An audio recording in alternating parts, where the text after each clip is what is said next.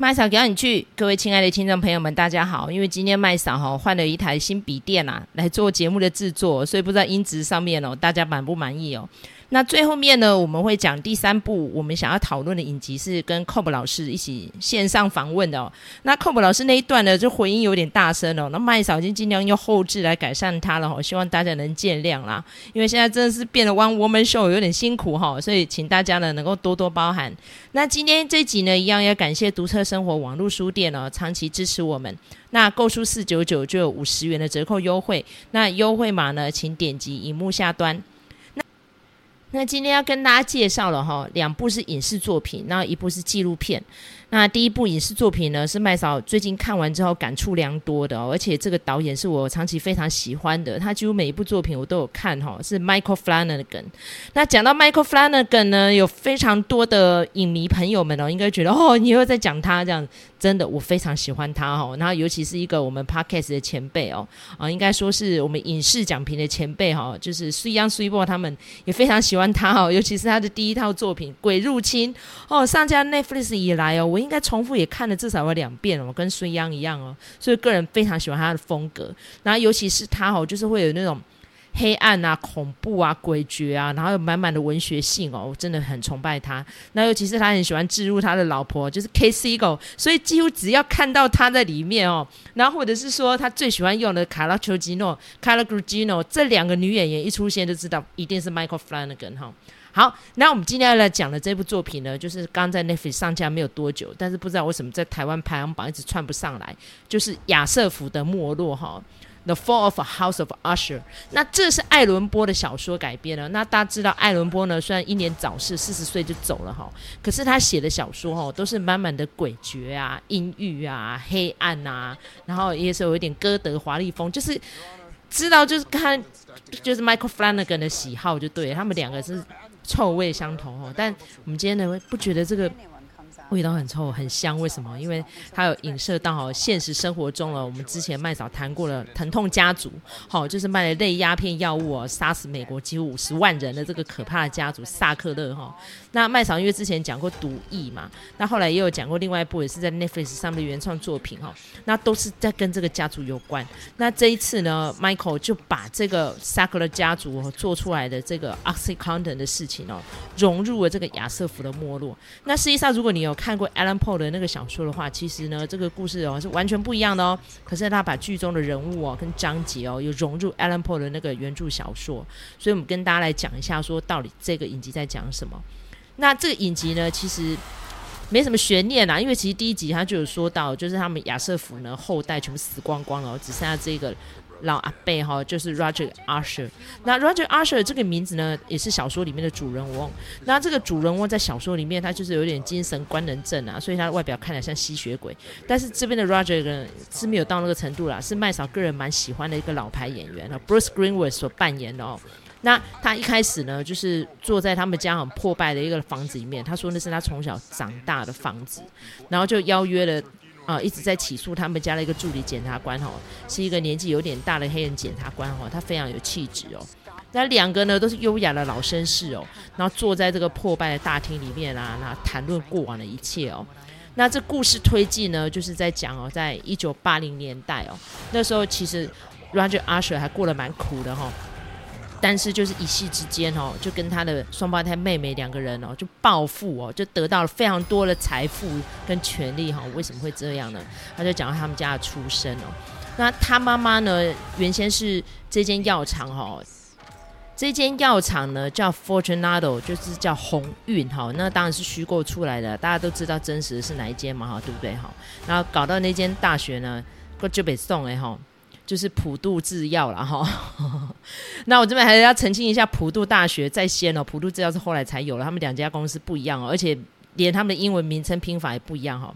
好，那这个虚构的 Fortunato 公司呢，原先就是 Roger 跟他的双胞胎妹妹 Madeline 的妈妈哈，在那边当秘书。那最后剧情推进哦，就是呃有影射出来说，其实是老板跟妈妈有一腿，所以他们两个是老板的私生子啊。可是他这老板就是非常的恶劣，又脑满肠肥的一个肥猪哦。然后在他的妈妈呢，在病危哈，临终之前呢，还不愿意伸出援手哈，劝他妈妈去接受治疗。最后他妈妈就很痛苦的死亡了。然后就在一个风雨交加的夜晚，他妈妈就做了他的复仇了哈。所以想想请看到他妈做什么复仇，就进去看原著哈。好，那这个影片呢，他有提到这一点之后呢，就有讲到说哦，他们兄妹两个其实就很辛苦啦，因为妈妈走之后就一直在寄养家庭长大。可是他的妹妹呢，就古灵精怪哦，从小就是个电脑天才。那哥哥呢，就是有生意头脑，可是没有像妹妹这么有天分。可是他也是非常的努力哦。然后终于呢，就是在一九七九年那一天。他哥哥呢，不知道为什么哦，就拿了一颗白色的小药丸。好，那因为大家知道萨克的家族本身就是制药的嘛，所以家里面全部都是医生啊，或是从事化学类。可是在这边他并没有说到这个 Roger 他的所学是什么。反正呢，他就弄了一片药丸，就去跟他当年的老板哈，也是 Fortunato 后来的接棒的这个总裁哦，跟他说这个药。但这个总裁也是个王八蛋哦，所以就是有点唏嘘啊，揶揄他这样子，然后就说：“哎，这什么狗屁东西？”这样他说太麻烦了，光是要跟美国 FDA 哈，就是药检局在那边交涉哈，拎北北给这样 就把他轰走了这样子哈，所以有点无奈的这个 Roger 就很能赌烂，就回到家。那这时候他跟他的第一任老婆哈，那个 Annabelle 已经有两个小孩了，大儿子跟女儿哈。那后来呢，他就觉得说啊，这样子下去不行啊，所以他们就采取了一番策略，这样子。这个戏呢，就是会有点古今交错，但是不会让你看得很乱的，因为可以看出来颜色色调，在古代的时候就有点橘橘的，那现代的话呢，就是彩色比较鲜艳哈。那所以呢，就是看到过去的 Roger 跟他的妹妹 Madeline，他们两个人经历过什么样的考验，那后来就是现代哈，他这个六个子女哦，还有一个孙女遇到什么样的报应哈。然后再就是那个神秘的1979年的除夕夜哦，他们是遇到了什么事情哈？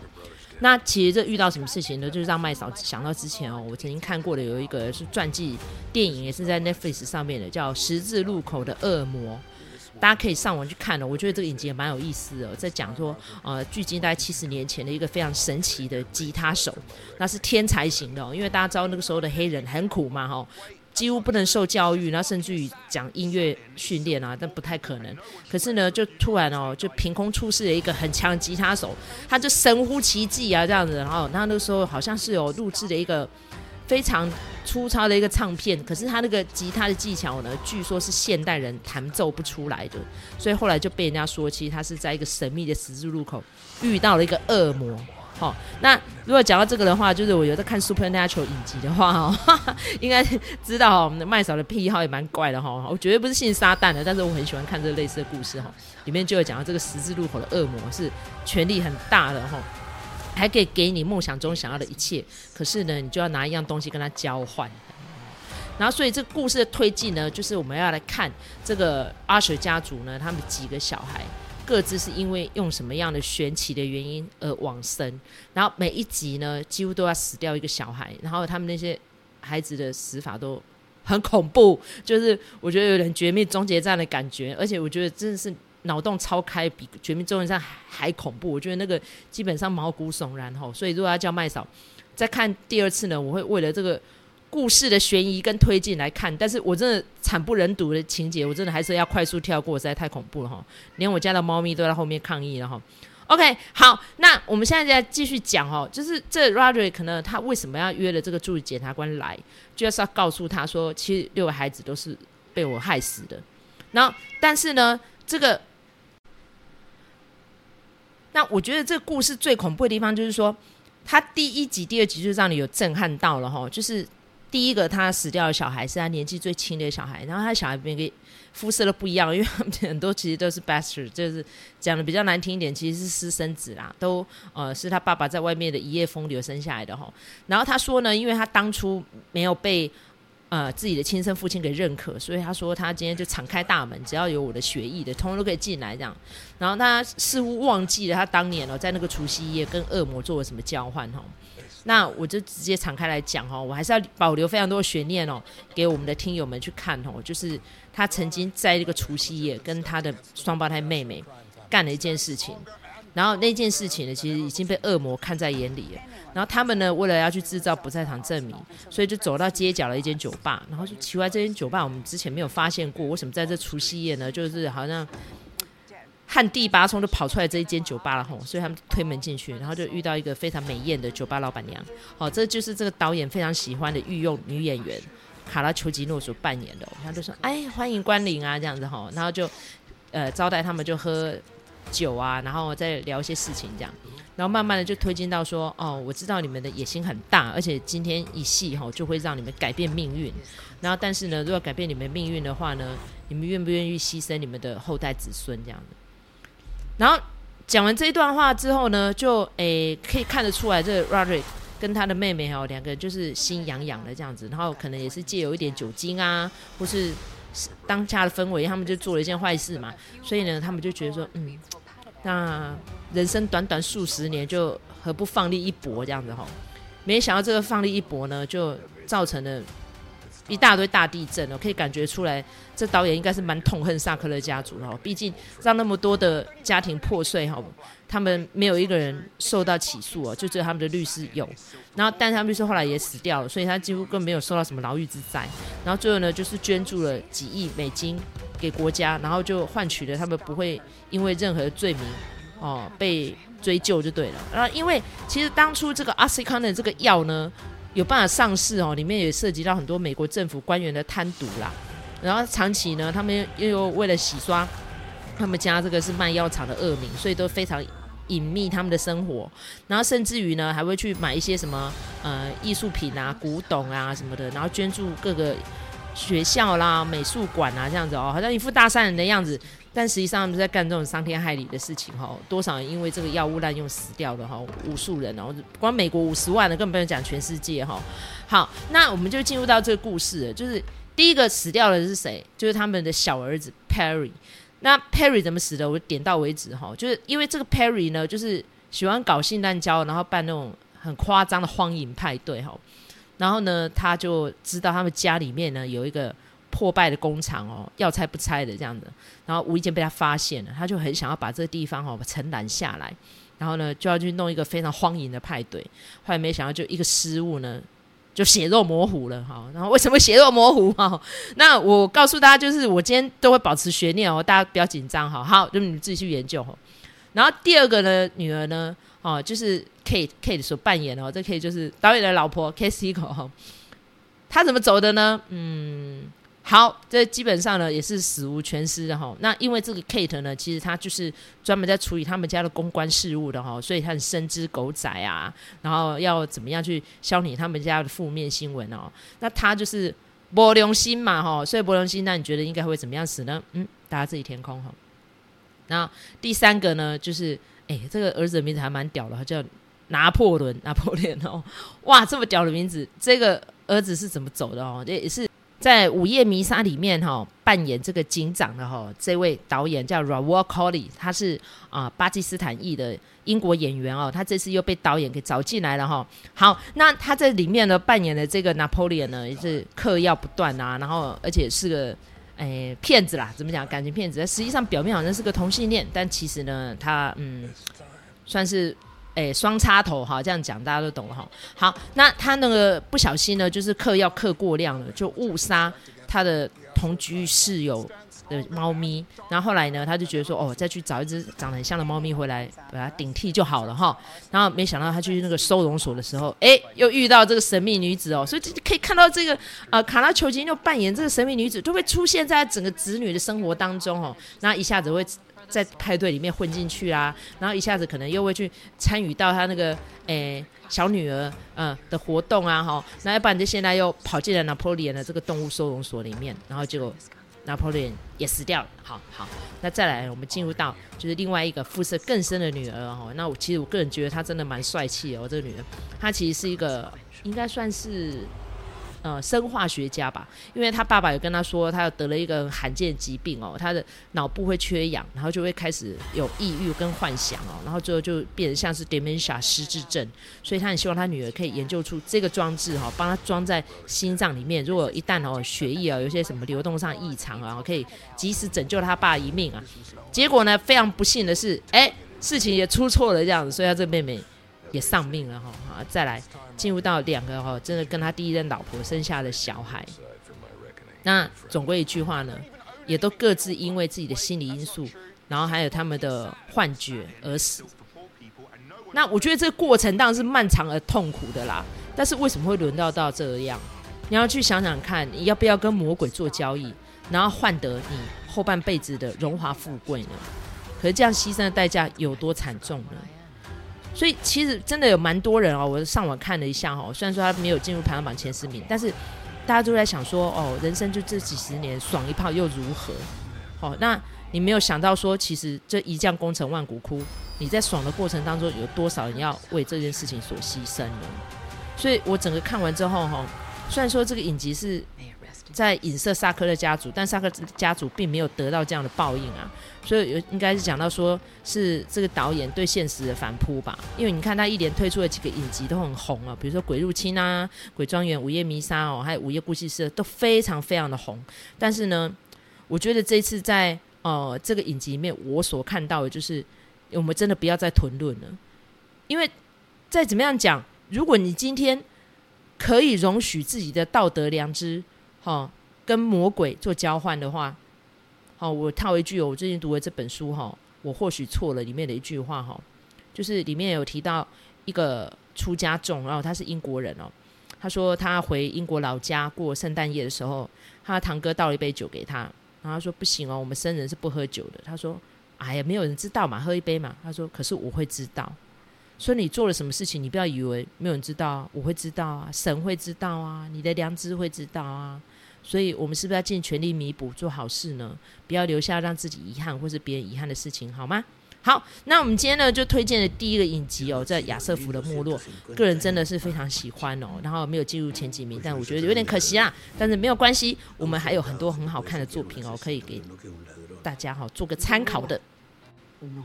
接下来跟大家讲述的这第二部作品哈，它是由 Pablo Larraín made 哈，他名字应该是这样念吧哈，因为他是智利导演哦，他的新的作品哈。那因为这智利导演呢，前作两部哦，应该蛮多人都看过，就是《第一夫人的秘密》跟《史宾赛》。那他最早之前在二零一二年呢，就是在讲说我们要去罢黜哈这个智利那时候的前强人哈皮诺切特的一个。啊、大荧幕电影哈，因为他是由盖尔加西亚贝纳，我个人非常喜欢的这个演员哦，就是革命前夕的摩托车日记哈，这个演员，但是他是墨西哥人哦，然后由他所主演哦，我们在讲说那时候智利有发起一个公投，就是把这个强人皮诺切特给赶下台，但是呢，他竟然可以把皮诺切特哈，在这部新的作品《伯爵》里面，把他描述成一个哈。不但是独裁，甚至于呢还活了几百年的一个吸血鬼。那其实这个片子我觉得有点惊世骇俗啦。那虽然说在坎城影展哦，还有很多影展哦，引起了一阵的风波跟讨论了，但是我个人看了，我觉得消化程度有点难哦。所以如果你今天想听嗯麦嫂进一步分析的话呢，我觉得你先暂停一下，先去看完这部电影哦，你就会了解我为什么形容它。非常难以描述哈，好，OK，那他呃是在威尼斯影展的时候哈，对啦，得到影展的入名啦，呃，威尼斯影展呃金狮奖的入围提名哦，sorry，那 其实呢，我刚刚提到坎城哦，我就我觉得金狮奖哦比较有办法接受这个算是惊世骇俗程度比较高的哦，坎城我个人感觉比较保守一点哦。好，那他的故事在讲什么呢？就是我刚刚有提到，他把皮诺切特讲成吸血鬼嘛，然后甚至于呢，他还说皮诺切特原先是法国人，他在十六世纪的时候就已经诞生了，甚至于他还目睹了法国大革命啊。巴士底监狱啊，然后玛丽安东尼皇后上断头台，他还说他因为太崇拜玛丽安东尼皇后，所以他还在那边接她的头吼，然后甚至于呢还拿下一些他相关的事物啊，这样做收藏这样。然后他一路哈，你看他想想说法国大革命是什么时候？那一七八九年呢，然后就一路活活活到现在，你看他已经几岁了哈，甚至有够可怕的。好，然后中间呢，他也经历过几次的战争，然后最后他就觉得说要到一个无主之地哈，做国王这样，所以呢他就。跑到了啊、这个智利这个国家哈，然后就推翻了他们的民主选出来的前总统啊，那最后就变成一个军事强人。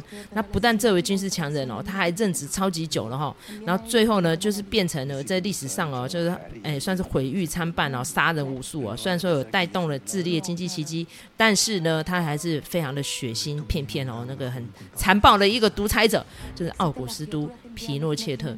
然后尤其是他把他。拍的那个方式哦，就很像那个夜访吸血鬼还是德古拉哦。而且我觉得更猛的是，他在里面还加进来了一个很可爱的一个小，呃，那一个哎小修女。然后这个小修女有人觉得说，她是应该要出来平反这件事情的吧？是应该要呃消灭吸血鬼的吧？就不是，她竟然有一幕还跟这吸血鬼同流合污哦。所以这个血淋淋的历史借镜呢，麦嫂个人看的其实有点消化不良哦。那但是我其实我觉得他这个电影哦，实际上并不是真的只有在讲呃吸血鬼这件事情，是在讲。智利这么残忍的历史，然后他背后看到这电影里面用一个用英国老太太的口音在描述这一切的人是谁？好，那那时候我就在想说，奇怪，他明明是智利电影啊，讲的是西班牙文，那为什么是有一个英国口音的老太太来描述呢？哇靠，这个最大悬念！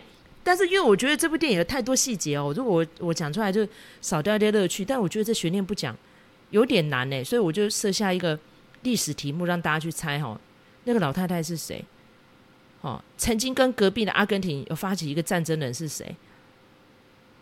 哦，那尤其是接下来，因为麦嫂要带进来，就是要讲那个啊、呃，贝克汉这个体育纪录片嘛，哈，也有提到那个福克兰群岛战争。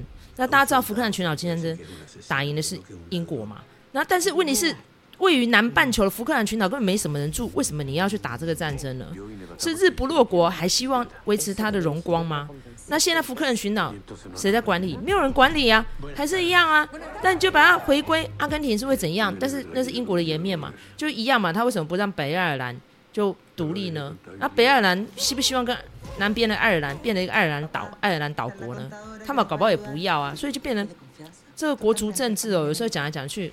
攻北耍啦，然后尤其是我们一个短短的 podcast 节目，能讲到细节也不容易啊。你看现在的以巴战争，这前前后后打了几次了，对不对？那现在哈马斯入侵以色列，很多人就说，哎，该打该打。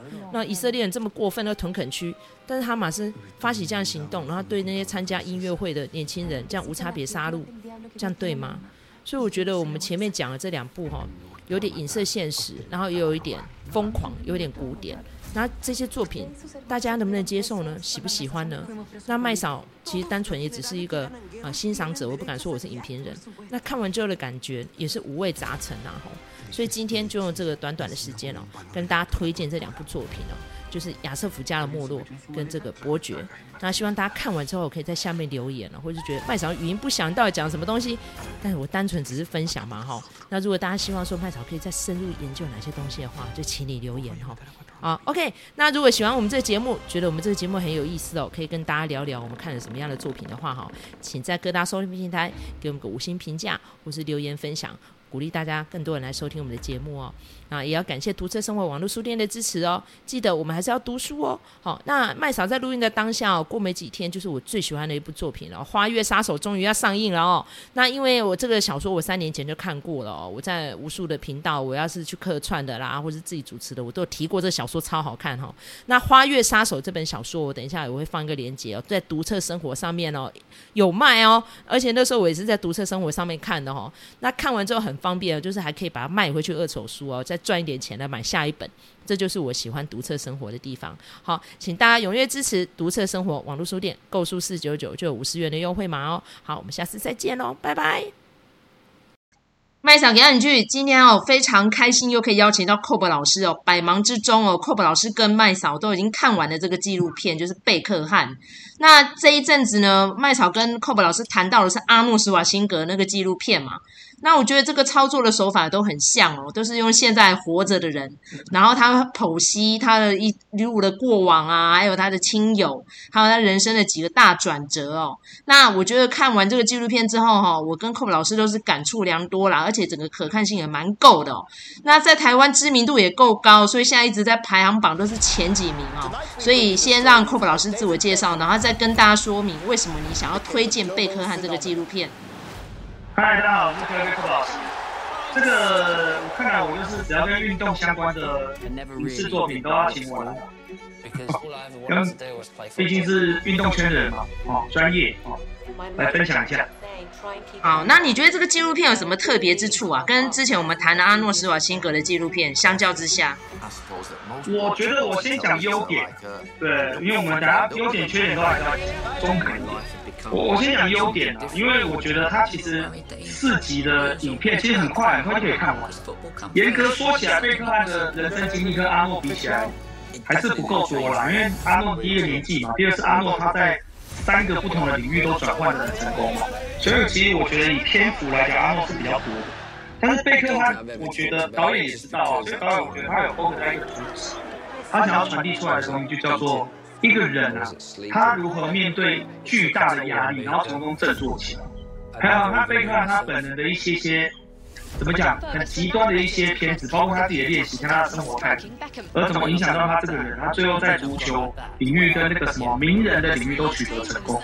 所以我觉得他导演主要 focus 在在在这个角度，这是他最大的优点。那回到这就要讲，因为他用很多的事件去分析说，你在英国当一个足球员，压力多么大，你只要一表现不好，那个人家是怎么抨击你，是怎么把你踢到谷底。可是贝克汉真的很猛，就是他踢到底之后，他可以重新站起来，然后他用转队啊，或者说世界杯的表现啊，然后一球一球，然后慢慢把自己的身价踢回来，然后同时大众也很喜欢他，他长得很帅，可是呢也可以很恨他，做一点点错事就被放大解读。可是他如果承认的当名人的压力，然后慢慢的让自己振作起来，我觉得这个会是他这个片子的的很大的特色，也拍得很好，在这块也拍得非常好。那可是麦草呢？麦草，如果你从这个专业角度来看，这个纪录片本身，你觉得它那个拍摄的方法，它有点？我觉得哈，他当然这部纪录片呢、啊，有回首他一些过往的一些波折啦。那我最佩服的这一对夫妻是他们抗压性真的很够，就是刚刚 Kobe 老师讲的世界杯那个世界嘛。那因为那时候我是在 live 目睹的，因为我有下注，然后我看到贝克汉那个神勾，哦，我觉得他就是被冲的。你是赌哪一国？我赌英格兰啊，因为我们我们那时候都喜欢贝克汉啊，他年纪跟我同年啊，都觉得他超帅的啊。而且那时候辣妹合唱团来过台湾麦嫂，还有亲临现场哎、欸。但是那时候我最喜欢的并不是有你有去，对对好哎、欸，我们是同时去的吗？我没有，我跟我大学同学。哦，我我我喜欢可爱辣妹，因为她就是有有辫子金金发可爱啊，那样她比较亲切。然后那时候就觉得高贵辣妹很拽啊。但是那个时候最喜欢就高贵辣妹，他们说。这个这超正的，我超爱。我跟贝克汉有一样的说法，可是他是贝克汉，他爬到。但是我觉得你不觉得他就是脸臭吗？可是问题是男生就喜欢嘛，就觉得他很有气质，很神秘啊，高贵啊，这样女王嘛。嗯。唱歌唱的不怎么样，坦白讲，唱现场超烂。对啊，他他真的是因为他家有钱呐、啊，他听说就真的给唱片公司蛮多钱让他进去的，大家可以自己去研究一下拉面合唱团的成团史哈。但是我觉得我对贝克汉最钦佩的地方，就是他那时候众矢之的啊，去哪里给他干掉啊，然后还有人寄子弹去曼联要他死啊，但是他还是撑过来了哈，而且一次一次的再创佳绩哦，用他的黄金右脚哦。突破拦网哦，我觉得那个真的是超好看的。我真的觉得他那几幕简介真的超好哎，你不觉得这个纪录片好看的地方就在这里吗？对啊，而且连着看会觉得哦，有。而且世界杯这个浪潮哦，大家可能想想看这个足球，他说很多国家是死不讲话的，而且是仇敌哦。但是每四年一次哦，大家都可以很和平来这边踢足球这样。但是呢，就胜者为王，败者为寇嘛。像寇宝老师，我也有发过给你一个影片，就是说不小心进错球网啊，进到敌对方人家送一分。那是哥伦比亚的一个球员，回去就被杀掉了，很恐怖哎。对，这我就有问题了，这个国情是不一样。那法国席丹那个头球。这很有名嘛，锡丹头锤事件，跟意大利，怎么没有人？怎么没有人要说杨明要杀锡丹？当然有啊，而且锡丹并不是本土出生的，哎，他是阿尔及利亚人，哎，他他是殖民地出生的，我们不知道有啦，但是没有到那么夸张啦。但是你要怎么讲？那个就是风波一过就过了嘛。你看哥伦比亚，哎，而且你想想看，那个那时候我传给你的那影片，那个叫艾斯科巴，那艾斯科巴就是有名的毒枭嘛，而且他是在 Medellín，刚好就是在那个都市。所以他那个就是黑帮毒枭特别大的地方。那你在那边干这种事情，而且你还是当时的队长，那你说他这个是不是小命休矣？要是我就不敢回家哎。那不过那是比较极端的案例啦。所以再怎么样，贝克汉还是出生在一个文明的国家。骂归骂，臭归臭，但是最后他还是让曼联拿到了那时候的国协的冠军嘛，对不对？所以我觉得这个人真的超厉害的，就不能对他刮目相看的哦。不过啊，这个我来讲一下缺点。贝克汉的缺点啊，因为我虽然我没有到足球专业，虽然我是运动圈，但是没有到足球很真的很懂。可是严格说起来，他的球技啊，就跟哦坦白讲，跟像什么 C 罗、梅西比起来，贝克汉没有到很强。他他，我觉得他是属于那种把必杀技练的无懈可击。你不觉得他整个片中最厉害就是自由球？对啊，他就两个武器嘛，那个底角底角吊球跟自由球，他就靠这两个。因为他的右脚真的很神。很准啊，应该这样讲。他那个香蕉球，我有看，我有看世界杯啊。我那个自由球真的踢得很厉害。可是除此外，你说他的全面技术跟那些巴西的人哦，内马尔、那个梅西那种，对内马尔那种，内马尔超强。姆巴佩那个真的很强啊。对。所以他其实体体力啊、脚法什么都输他们。可是他就是必杀技强跟长得帅。哎。我觉得他就靠这两个了。而且他 EQ 很好啦，应该这样讲。他没有，其实没有讲。讲脏话、发脾气啊，什么就跟梅西一样，就人缘好啊。对，人缘不错。然后他从来也不跟教练口出恶言。对啊，我觉得这个是他真的，应该说他很有教养。我觉得这是优点，就贝克汉的爸妈把他教得很好，他的心态、他的那个态度是很好的。我觉得这是一个贝克汉很大的优点。对啊，他跟高贵辣妹两个其实都是教养很好。你看被狗仔队这样子围攻哎，然后这样从来也没有嗯失态。对啊，而且小朋友在车上就这样敲车窗，小孩子吓得大哭哎。如果说像那时候小甜甜布兰妮，就可能就拿雨伞出来砸车窗了，对不对哦？你就崩溃了。然后我觉得，但是我觉得贝克汉这个人很特别，严严格说起来他。他我不知道是不是因为他曾经在那个世界杯受了挫折太大，他的强迫症很严重。哦，对。导演其实有透露这一点，他什么东西都要成双成对，然后家里又洁癖，严重的洁癖强迫症。我觉得跟这种人生活其实蛮辛苦的。对啊，所以我觉得维多利亚还蛮能忍的。你看他跟他一年生了四个小孩哦，然后又搬来搬去的，然后强迫症到连衣服都要自己折、自己整理，然后都折的跟豆腐包一样。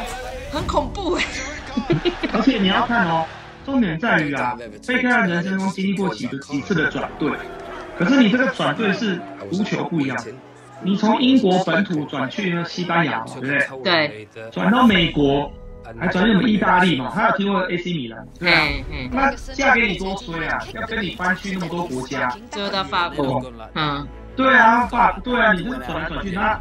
你不觉得贝克汉其实很任性吗？从头到尾就是我要踢足球，我最了不起，你们全部要加，而且我还要加，所以小孩跟我搬家，老婆老婆明星跟我搬家，我觉得这个家伙其实自我中心主义很严重。其实我跟你讲没有办法，因为他说这是会上瘾啊，每一个明星都有这样的问题，无论你是足球还是说你在演艺圈或是在歌坛都一样。对。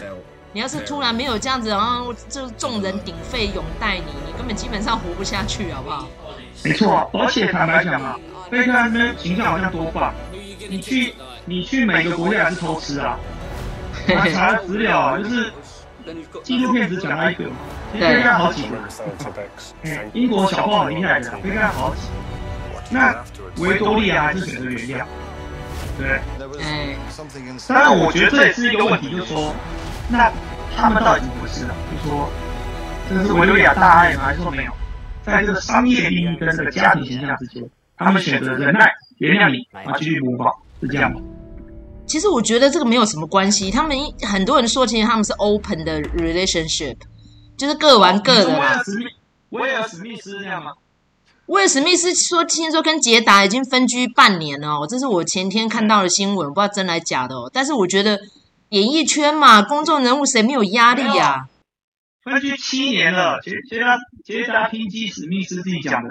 七年哦，你看，那就是在那个 Red Table 之前就已经分居了啊。好，那所以我，我我觉得对这些公众人物来说，他们也是人哦。我们真的要给他多一些包容啊。你看，如果今天我是贝克汉，家人都不在身边，寂寞的不得了，然后踢球又是这个压力那么大的工作，发泄一下又何妨？你看，尤其他那时候曼联的教头那么恐怖呢，什么都要限制，真的把他儿子一样的限制哎。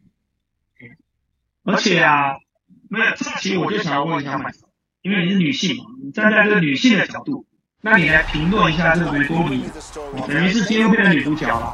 那你怎么看这个维多利亚她的这个在纪录片的呈现出来的角度？我觉得她就很做自己呀、啊。你看她在里面，虽然夫妻两个同框的时候不太多，都各问各的，各讲各的，而且还会互相吐槽哈。我觉得他蛮不错的，我不会说他是女权象征，但我只能说他很做自己啦。比如说他说贝克汉偷吃那段，他也没有骂啊，他就只有说我们那段很辛苦啊，我们俩也是在熬过来啊，但是都没有听到他对贝克汉口出恶言嘛。啊，对啊，啊，贝克汉也没有说我对不起老婆，他也没有说哦，就只能说英国人真的超硬的。哎，对啊，他们很重视形象。那我觉得。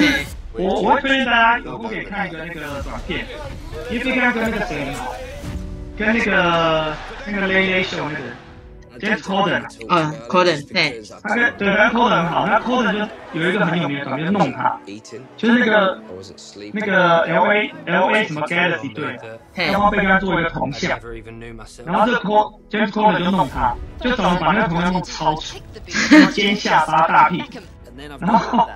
然后还找人就是扮演那个雕雕刻师，就是他弄贝克汉，就贝克汉从头到尾生气归生气哦，一句脏话都没讲，就是他还是很有风度的生气，连生气都超有风度。然后弄到后来发现自己被整的时候，那一段那个演员真的超好笑，看完其实你对他会有好感，就觉得说你真的很有教养，对吧？好，就是被训。被很好。这一段再请 Cob 老师把连接给麦嫂哦，我们再放在下面哦，影片给我们的观众参考。那我觉得整个纪录片看完之后，我就一句评语啦，就是贝克汉这个人真的很坚持到底哦，他的毅力真的让我蛮佩服的。你看他说他现在退休了，都还是跑去迈阿密再去做一个球队，把梅西哦找来穿粉红色哦。那粉红色真的超难看的，你不觉得这是他到底是什么样的美学？为什么叫梅西穿粉红色？要捐钱给艾滋病协会，哈哈，有可能吗？然后那个足球网是粉红色，他说这就是要做成这样子。嚯，家人有告靠北哦。可是只能说他的特殊的观点跟美学哦。然后梅西因为年纪也大了嘛，对不对？哈，所以我觉得你看贝克汉当年退休也还没四十啊，啊，梅西也是差不多这个年纪了，对不对？哦，所以我们觉得我们要珍惜这些球星们哦，带给我们的一些呃。无论是成绩也好，娱乐也好，或是他们的无比的勇气也好，我们真的都要好好珍惜他们，很感谢他们这样。